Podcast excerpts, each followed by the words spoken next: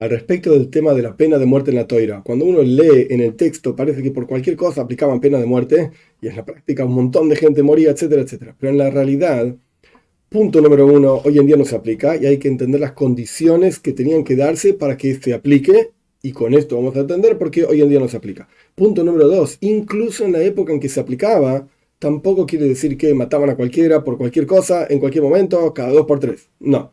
Entonces, primero que nada vamos a tratar de entender las condiciones que tenían que darse para que se pueda siquiera juzgar un caso de pena de muerte. Punto número uno, tenía que haber un Sanhedrin. Sanhedrin significa un juzgado mayor. Hay dos tipos básicamente de juzgado mayor. Un juzgado mayor grande, que ellos estaban en el templo, y a lo largo de las diferentes épocas de la historia del pueblo de Israel, de hecho, hacia el final del segundo templo, antes incluso de la destrucción del segundo templo, ya no juzgaban más casos de pena de muerte, porque ni siquiera estaban en el templo. El, texto de la Toira dice en Parshas Shoiftim que cuando uno tenga una duda, etcétera, entre un tema y otro tema, se va a levantar y se va a ir, va a elevarse hacia el lugar que Dios va a elegir. Es decir, en Jerusalén, en el Beis Hamikdash, en el templo, había un juzgado. Diferentes juzgados también, pero estaba el juzgado mayor. Entonces, punto número uno, el juzgado mayor ya no estaba en Jerusalén, ya no estaba en el templo, después se mudaron, se mudaron a Jerusalén, después se mudaron a otros lugares, y suena de los diferentes comentaristas y escritos que durante bastantes años continuó funcionando el Sanedrin, incluso tras la destrucción del segundo templo, pero, como dije antes, ya incluso en la época del segundo templo, por cuanto había un montón de asesinos, etcétera, era compleja la situación social, ya no juzgaban más casos de pena de muerte. Entonces, punto número uno, tiene que haber un Sanedrin. ¿Cuántos personajes tiene que haber en el Sanedrin, en el juzgado mayor, para que se pueda juzgar un caso de pena de muerte? 23. Como dije antes, había un juzgado mayor de 71, antes no dije el número, ahora lo explico, juzgado mayor, un juzgado menor de 23 jueces. De de entre esos 23 jueces, al menos uno tiene que ser lo que se llama en la lengua santa Zomug. Zomug significa que le apoyamos las manos y lo nombraban como rabino. Pero esta cuestión no es solamente, ah, apoyamos las manos y decimos que es rabino. No, sino que esto se proyectaba generación tras generación hacia atrás, hacia Moishe Rabbeinu. Moishe Rabbeinu nombró a Yoshua, Yoshua nombró a los ancianos, y así sucesivamente generación tras generación, alrededor del final de la época del segundo templo, antes de la destrucción del segundo templo, cuando los romanos conquistaron la tierra de Israel, etc., se anuló este asunto, se perdió.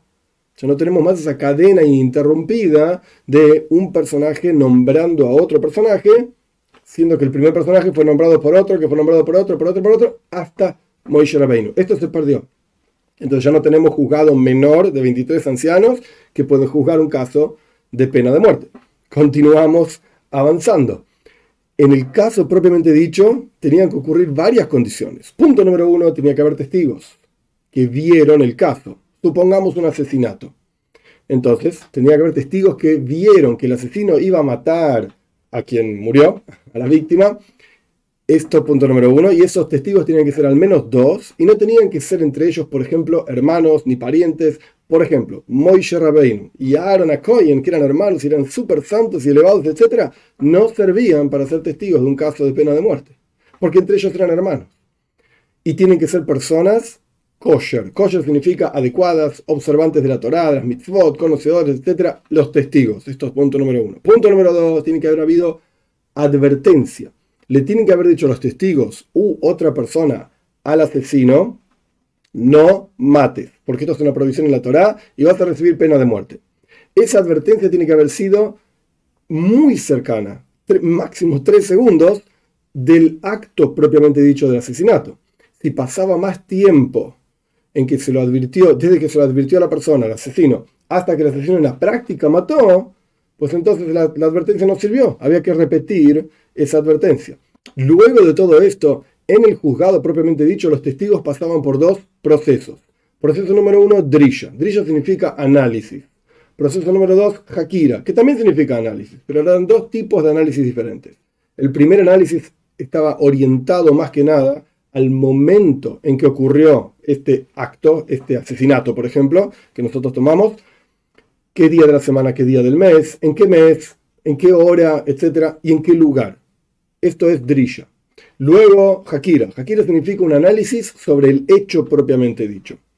Quién mató, a quién mató, qué tenía vestido el que mató, en qué, qué tipo de árboles había en el lugar donde mataron, montones de condiciones. Si los testigos, que ya analizamos que no eran hermanos, ya analizamos que eran observantes, y ya analizamos que hubo advertencia, etc. Si los testigos no pasaron estos dos procesos, Drisha y Hakira, este, de este análisis tan profundo sobre el momento, el lugar y lo que pasó propiamente dicho, o sea, ¿qué quiere decir no pasaron? ¿Se contradijeron en algún momento? No, pasó el lunes, no, fue el miércoles, fue tal día del mes.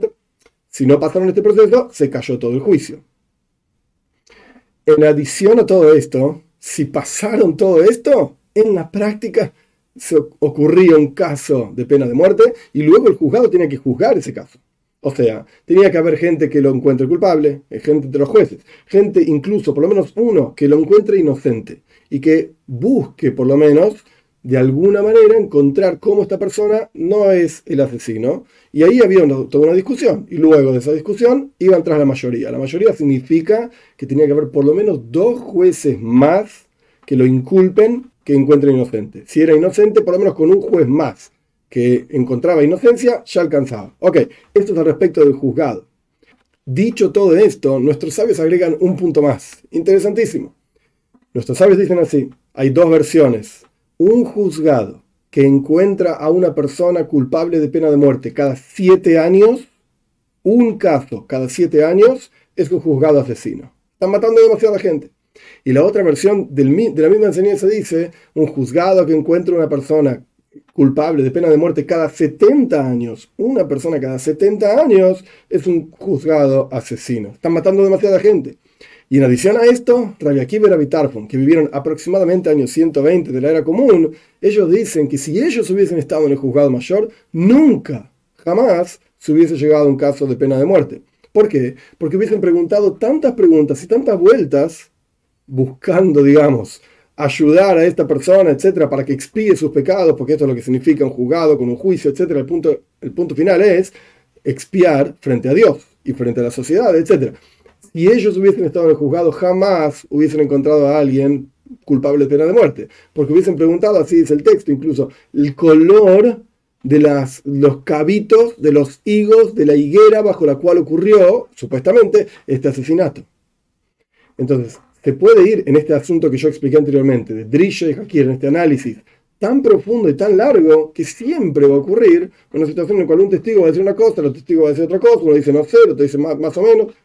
Entonces se cayó absolutamente todo el juicio. Por eso decimos que no solamente hoy en día que la, pena de muerte no se aplica, porque no se dan las condiciones de un juzgado y estar nombrado a, generación tras generación a partir de Moishe Rabbeinu, sino que incluso las condiciones que tenían que darse para aplicar un, castigo de pena de muerte eran tan complejas, tan rebuscadas y tan vuelteras, que a pesar de que uno lee en la toira que eh, por este asunto, pena de muerte, por este asunto, pena de muerte, por este asunto, pena de muerte, etc., no significa que mataban a todo el mundo. Entonces uno puede preguntar, ¿y para qué importa entonces qué dice la toira sobre la pena de muerte? ¿Para qué sirve? Para entender la gravedad de un asunto. Cuando uno entiende cuán grave es un asunto, automáticamente uno se cuida con mayor cuidado. Un punto más. Al respecto de Benay es interesante, el Talmud dice, el Rambam trae, los comentaristas, digamos, que funcionaba un poco diferente el tema de la pena de muerte. Aún así, hoy en día no se aplica.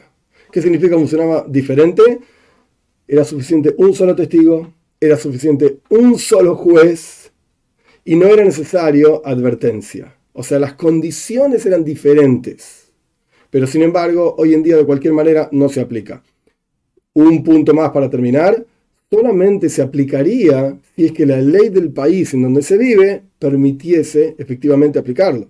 Porque no se puede pasar por encima de la ley del país. Nuestros sabios dicen claramente, Dino de Maljusa, Dino, la ley del país es la ley y por lo tanto uno está obligado por la toira a respetar la ley del país. Por supuesto, siempre y cuando no vaya contra la ley de la toira. Si la ley del país es que hay que matar a una persona, pues la toira dice que no se puede matar y se acabó. Pero fuera de esos casos extraños que no hay, de hecho, en la ley de los países que uno tenga que ir contra, fuera de esos casos uno está obligado a respetar la ley del país. Y, y en la mayoría de los países no existe la pena de muerte, entonces automáticamente no se aplica hoy en día la pena de muerte.